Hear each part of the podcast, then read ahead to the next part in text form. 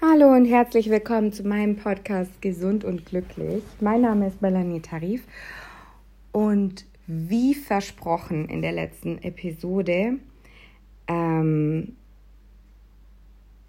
reden wir heute über das Loslassen. Und ich habe euch ja kurz in der letzten Folge erzählt, wie die Nebenwirkung der heftigen Medikamente gegen die Multiple Sklerose bei mir dann zu einer Leukämie geführt hat. Und ich will euch kurz die Geschichte erzählen. Also, ich habe mich damals dann für die Medikamente entschieden und ich habe das ungefähr drei, vier Monate gemacht. Lass es fünf Monate maximal gewesen sein. Und habe dann wirklich einfach, also ich habe mich sowieso immer dagegen gesträubt. Es hat sich nie richtig angefühlt und es ging mir auch immer schlechter. Es kam Übelkeit dazu. Ich musste ständig spucken. Ich konnte kaum noch was bei mir behalten. Ich habe ähm, Herzrhythmusstörungen bekommen. Ich habe Haare verloren. Mein Gesicht wurde richtig grau und fahl. Mein Gesicht ist auch richtig zusammengefallen. Ich habe brutalst abgenommen und ich bin eh schon nur so eine halbe Portion.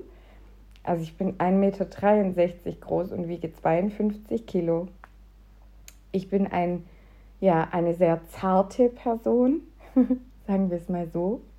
Ich bin sehr zart gebaut auch schon. Ja, also es kam so einiges hinzu und ich konnte auch alleine nicht mehr das Haus verlassen. Also es war schrecklich und es, ich war gerade mal 22 Jahre alt. Es war wirklich die Hölle. ja, und ähm, ich musste mir die Immunsuppressiva jeden Abend selbst spritzen. Ja, und eines schönes Tages, äh, eines schönes Tages, das hört sich grammatikalisch auch nicht richtig an, aber ja, gut. Äh, ich habe ausländisches Blut, ich darf das. weil sich es eh schon nie gut angefühlt hat. Ja, und durch die Immunsuppressiva, die subkutan, also unter die Haut gespritzt, die ich mir unter die Haut gespritzt habe, hatte ich überall Beulen und blaue Flecken und niemand durfte mich anfassen und es tat schrecklich weh und ich konnte nicht mehr schlafen, weil ich mich ja immer wieder auf diese Stellen gerollt habe und es hat Wochen gedauert, Wochen, bis die abgeschwollen sind. Und ich musste ja auch Tagebuch führen, wann ich wo reingespritzt habe, damit ich da innerhalb, ich glaube, 60 Tage kein zweites Mal in dieselbe Stelle spritze. Also es war wirklich furchtbar. Ähm, Jedenfalls saß ich, ich habe das immer an meinem Esstisch gemacht, da saß ich an meinem Esstisch, weil ich musste die Medikamente ja im Kühlschrank horten und ich hatte so eine offene Küche und auch einen offenen Essbereich. Also ich habe allgemein so ein sehr, also so eine, wie nennt man das, Studiowohnung gehabt, genau. Nur das Schlafzimmer und das Bad waren abgetrennt, ansonsten war eigentlich alles ein riesiger Raum. Und ich habe das immer an meinem Küchentisch gemacht und hole das Zeug aus dem Kühlschrank und stelle mir mein ganzes Equipment hin weil du brauchst ja alles Mögliche, äh, wenn du dich selbst spritzt. Du brauchst Tupfer, du brauchst ähm, eine Box, wo du dann ähm, die Spritzen reinwirfst, weil du darfst die ja nicht einfach im Hausmüll entsorgen. Du brauchst einen Clipser, damit du die Nadel äh, abtrennen kannst. Dann bist du ja auch registriert dann bei dem Pharmaunternehmen, damit die, ähm, weil auf jeder Spritze ist ein Barcode und eine Seriennummer drauf, damit die immer wissen, wem was, welche Spritze gehört, falls die mal missbräuchlich irgendwo landen sollte. Also es gibt da unglaublich viel zu beachten und du musst wirklich, also meine ganze Wohnung glich einer Arztpraxis mit allem drum und dran. Und dann habe ich einfach beschlossen, ich will das nicht mehr. Ich, will, ich wollte das nie, mal abgesehen davon. Und dann habe ich einfach aufgehört mit, dem, mit den Medikamenten. Und wenn du so heftige Medikamente nimmst, musst du alle sechs Wochen zum Blutabnehmen gehen, damit die deine Blutwerte überwachen können. Und meine äh, Leberwerte waren nicht gut, also die gingen durch die Medikamente in den Keller, äh, sowie die Cholesterinwerte auch. Blutzucker war schlecht, eigentlich war alles schlecht. Und ich bin dann weiterhin zu meinem Hausarzt gegangen, um die Blutwerte überwachen zu lassen, weil die einfach auch nicht gut waren. Und ich habe meinem Hausarzt sehr, sehr vertraut. Es war ein toller Mann. Ich war seine erste und einzige MS-Patientin und er hat sich so viel Mühe gegeben. An der Stelle vielen, vielen, vielen Dank, Dr. Engelen, falls Sie das jemals hören sollten. Ich werde Sie nie vergessen. Sie sind eine Wucht. Er war auch äh, lange Stammgast bei mir. Ich habe in einem Restaurant gearbeitet davor und auch danach noch ein Jahr. Und er kam immer mit seinem Hund und sein Hund hat dann Vanilleeis bekommen. Ja, jetzt mögen alle Tierschützer äh, die Hände über den Kopf schlagen. Aber dieser Hund hat es geliebt und äh, Dr. Engelin hat darauf bestanden. Und dann hat der Hund immer Vanilleeis bekommen. Ah, es sind so die kleinen Dinge im Leben, die einen glücklich machen und die man nie vergisst. Herrlich. Herrlicher Mensch, herrliche Familie, seine Frau auch ganz toll, Künstlerin. Mega. Aber nicht vom Thema abkommen. Ich wollte eigentlich nur eine sehr kurze Podcast-Folge drehen. Ich wollte es heute mal kurz und wirklich Schmackes für euch machen. Aber ich krieg's einfach nicht hin. Alte Labertasche, echt. Äh. Naja, jedenfalls ähm, waren meine äh, weißen Blutkörperchen derart schlecht. Aber derart schlecht. Und äh, mein Hausarzt war wirklich voller Sorge und er meinte, pass auf, du kommst nächste Woche nochmal und wir machen das nochmal. Und das haben wir dann vier Wochen lang gemacht und sie wurden immer schlechter und immer schlechter. Und dann musste ich ähm, zum Onkologen. Also es gab eine onkologische Praxis, äh, die ein Labor in der Praxis hatte. Die haben auch äh, Dialyse gemacht und was weiß ich nicht alles. Und dann hat er mich hingeschickt. Und ich habe da auch durch diese extrem schlechten Werte äh, direkt am nächsten Tag einen Termin bekommen. Also es ging wirklich ratzfatz. Und äh, die waren dann weiterhin schlecht. Und sie meinte dann, naja, okay, sie würde das trotzdem gerne noch einmal machen. Und ich habe dann für eine Woche später nochmal einen Termin bekommen. So im Großen und Ganzen ging es mir nicht schlecht. Also ich war sehr müde und ich war auch sehr blass. Aber äh, im Großen und Ganzen, ich habe mich jetzt nicht so gefühlt, als ob ich gleich sterben müsste. Ja, ich bin sogar arbeiten gegangen. Also ich war zwar, es war zwar schwer, also schwierig, schwer, schwer, schwer und schwierig in einem Wort, schwierig. es war schwierig, weil ich so dermaßen erschöpft war. Aber ähm, es ging. Ich, ich habe mich tapfer geschlagen. Und in dem Moment, wo es dann hieß, Frau Tarif, also das sieht wirklich nach einer Leukämie aus. Und ähm, hier sind die Möglichkeiten, da habe ich schon gar nicht mehr zugehört. Und es war für mich dann, nee. Äh, ich habe mich dann ein paar Tage zurückgezogen, um wirklich darüber nachzudenken, was mache ich jetzt? In dem Moment, wo die mir das gesagt haben, war es auch so ein, es war ein dermaßen niederschmetternder Moment für mich also gar kein Vergleich zu, zu davor, die Multiple Sklerose. Als ich die Diagnose bekommen habe, hat mich das noch lange nicht so umgehauen wie, wie danach, eben kurz, kurz danach eben, ja, sie haben Leukämie. Äh, okay. Ich kann es euch gar nicht beschreiben. Es war wirklich derart niederschmetternd, brutalst. Und ich habe mich dann ein paar Tage zu Hause eingesperrt.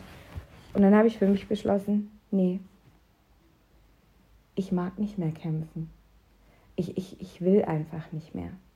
Und da ich den Beigeschmack noch hatte von den ganzen Medikamenten, nicht lebensfähig wirklich alleine zu sein, das ist kein Leben. Es ist kein Leben. Wirklich nicht. Und ich habe dann gesagt, nee, ich mache die ganze Kotzerei und Haarausfall und nicht essen können, nicht rausgehen können, kein Leben haben können. Ich mache das nicht mehr mit. Ich will das nicht. Und ich habe mich dann ein bisschen informiert und ich hatte auch ein bisschen Geld zur Seite gelegt. Und in der Schweiz gibt es die Möglichkeit ähm, in den gewollten begleiteten Tod. Also nicht falsch verstehen, ich will jetzt dafür keine Werbung machen. Ich erzähle euch lediglich meine Geschichte. Und ich rate euch auch dringend davon ab, weil wie ihr seht, ich bin äh, gesund, mir geht's gut und ich habe ein unglaublich tolles Leben. Also Ähm, es gibt immer einen Weg raus, aber es geht ums Loslassen heute. Und deswegen erzähle ich euch das. Und in dem Moment habe ich losgelassen. Ich habe wirklich losgelassen. Ich habe aufgehört zu kämpfen. Und ich habe dann meinen Bruder angerufen und habe gesagt, pass auf, ähm, ich habe jetzt noch ein, zwei Untersuchungen und sollte es wirklich so sein, dann ähm, pass auf, ähm, ich schicke da Geld hin, weil du musst da irgendwie so einen Beitrags, du musst ja da Geld zahlen, also du bist dann irgendwie so Mitglied und du musst dann da einen Beitrag bezahlen und du musst ja auch die ganze Prozedur bezahlen. Dann habe ich gesagt, hier, pass auf, auf dem und dem Konto ist Geld. Du bist bevollmächtigt. Du kannst an dieses Geld ran. Sowieso äh, der Sohn von meinem Bruder, also mein Neffe, ist mein Erbe. Also der darf sowieso an alles dran. ähm, genau. Und ich gebe dir ein Zeichen. Und wenn ich zu dir sage, es ist soweit, dann möchte ich, dass du mich in die Schweiz bringst und mich sterben lässt. Ich kriege Gänsehaut, wenn ich das erzähle. Und ich war wirklich überzeugt davon. Und es hat mich, diese Entscheidung hat mich so befreit.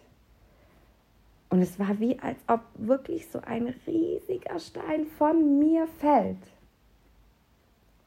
Ich war so erleichtert, diese Entscheidung getroffen zu haben, nicht mehr kämpfen zu müssen und war dann wirklich, hey, und jetzt hau ich noch mal so richtig auf die Kacke, solange es mir gut geht.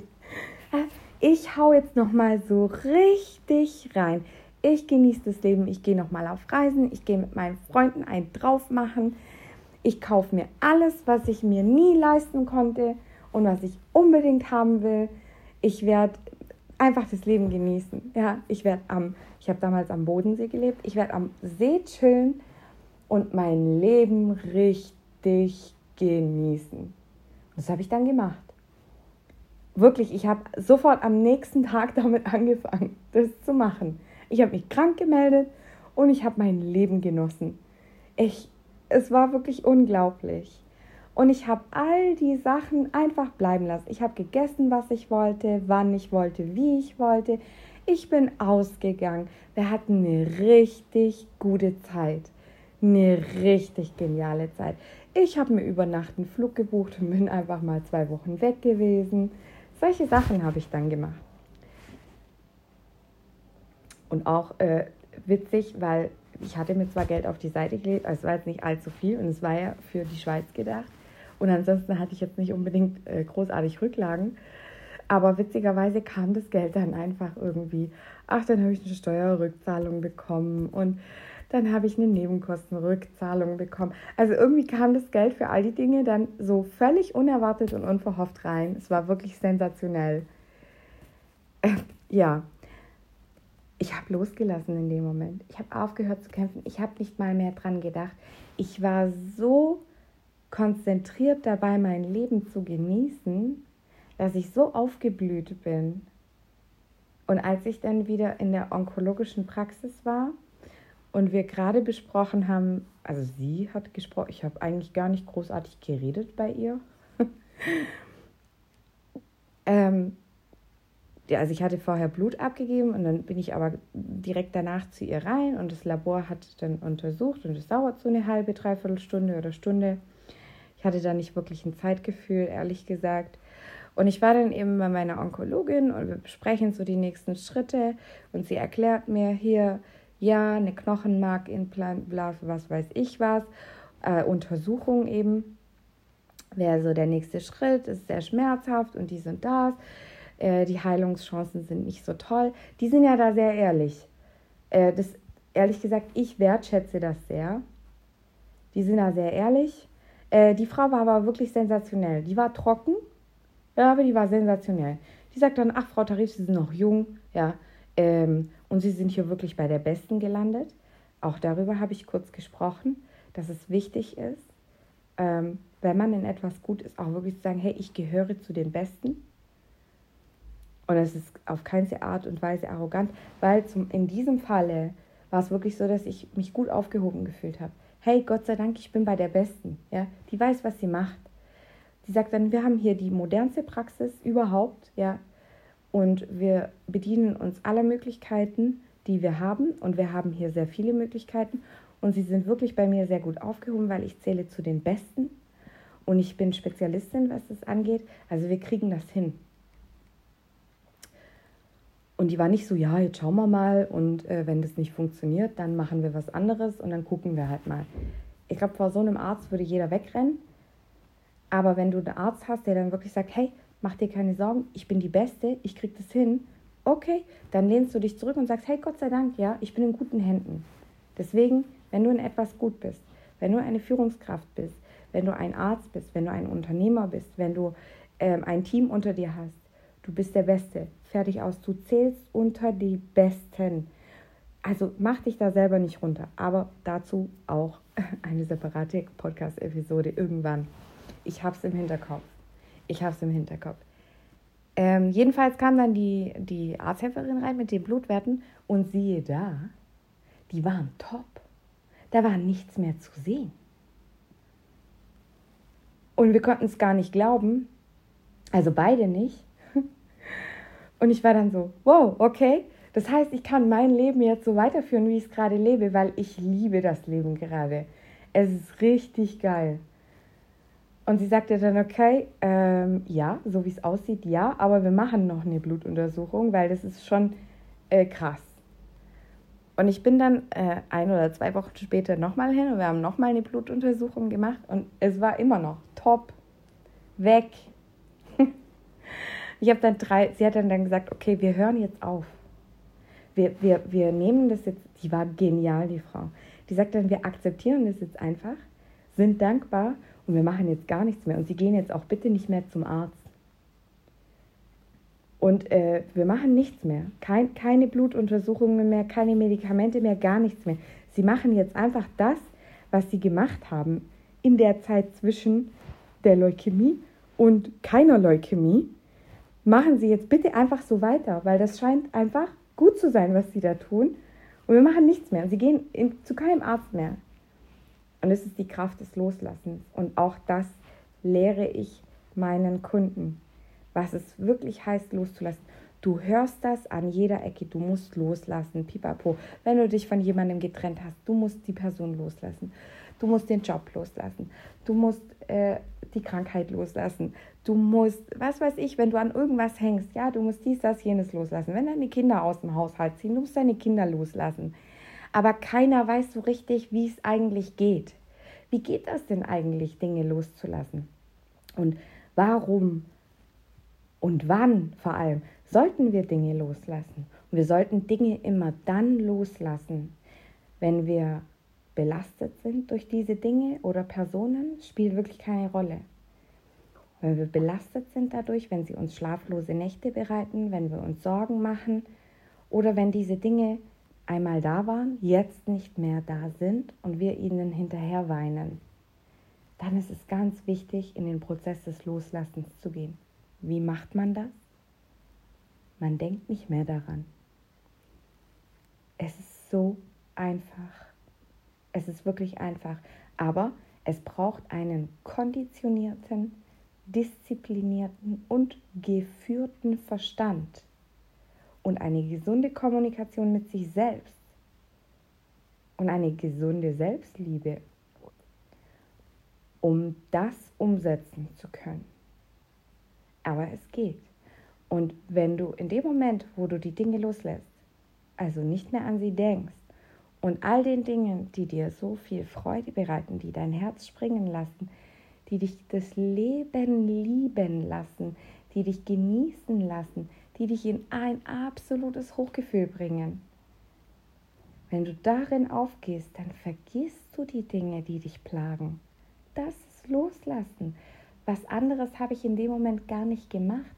In der Sekunde, wo ich entschieden habe, dass ich diesen Kampf nicht kämpfe, sondern sterben möchte, habe ich die Krankheit losgelassen. Ich habe aufgehört, mir Sorgen zu machen. Ich habe komplett aufgehört, darüber nachzudenken. Ich bin vollends im Leben aufgeblüht. Ich habe nur noch gemacht, worauf ich Bock hatte. Ich habe nur noch gemacht, was mir Freude bereitet hat. Ich habe das Leben in vollen Zügen aufgesogen. Wirklich wie eine Biene an der Blume den Nektar zieht, habe ich das Leben aufgezogen. Das ist Loslassen. Das ist Loslassen. Es ist der ganze Prozess des Loslassens. Leukämie, Multiple Sklerose, Tumoren, Krebs, Diabetes, woran die Menschen nicht alles leiden. In der Sekunde, wo du nicht mehr daran denkst, lässt du es los. Du lässt es einfach los. Es ist weg. Es ist kein Thema mehr. Das ist genial. Also, um es weiterhin kurz zu halten, wir sind noch voll gut in der Zeit. Wenn du wissen willst, wie das geht, wie auch du lernen kannst loszulassen, geh auf meine Webseite www.melanie-tarif.de, buch dir das One-in-One-Coaching. Dort kommst du zum kostenlosen Strategiegespräch. Du kannst dir dort direkt einen Termin aussuchen, das buchst du dir ein, füllst das kurze Formular aus, damit ich weiß, wer du bist und mich darauf vorbereiten kann. Und ich melde mich dann bei dir. Alternativ kannst du auf meine Facebook-Seite gehen, Melanie Tarif, ganzheitliches Coaching. Du findest mich sofort. Du kannst meinen Namen bei Google eingeben. Ich tauche direkt an erster Stelle auf. Bin ich ultra stolz drauf. Melanie Tarif bei Google eingeben. Äh, ganzheitliche äh, Heilmethoden. Ich tauche sofort an erster Stelle auf. Ähm, alternativ kannst du auf meine Facebook-Seite gehen und dir dort einen Termin einbuchen. Oder ähm, du gehst auf mein Instagram-Profil. Dort kannst du mir eine Direktnachricht schicken über Instagram oder einfach auf Anrufen klicken. Und dann kannst du mir eine Nachricht direkt auf mein Handy hinterlassen. Und äh, sei dir sicher, ich melde mich auf jeden Fall bei dir, denn meine Bestimmung, meine Aufgabe ist es, der Grund, warum ich all diese Krankheiten hatte und davon geheilt bin, ist es anderen Menschen wie dir zu zeigen, wie es geht. Ich bin heute 32 Jahre alt. Mir geht es besser wie je zuvor. Ich bin völlig gesund. Meine Blutwerte sind so gut, dass sogar mein Arzt sagt, so gute Blutwerte sieht er sehr selten. Ich weiß, wie es geht. Und es gibt ganz viele Elemente. Es gibt ganz viele Dinge, die man tun kann. Und ich werde sie dir alle beibringen und du wirst sehen, Heilung ist auch für dich möglich und es spielt keine Rolle, ob das physisch oder psychisch ist. Wir kriegen das hin. Du schaffst das mit meiner Hilfe, weil ich gehöre zu den Besten. ich freue mich auf dich und ich wünsche einen wunder wunderschönen Tag oder Abend, je nachdem, wann du diese Podcast-Episode anhörst. Und vor allem freue ich mich darauf, dich persönlich kennenzulernen. Macht's gut, bis dann. Mua.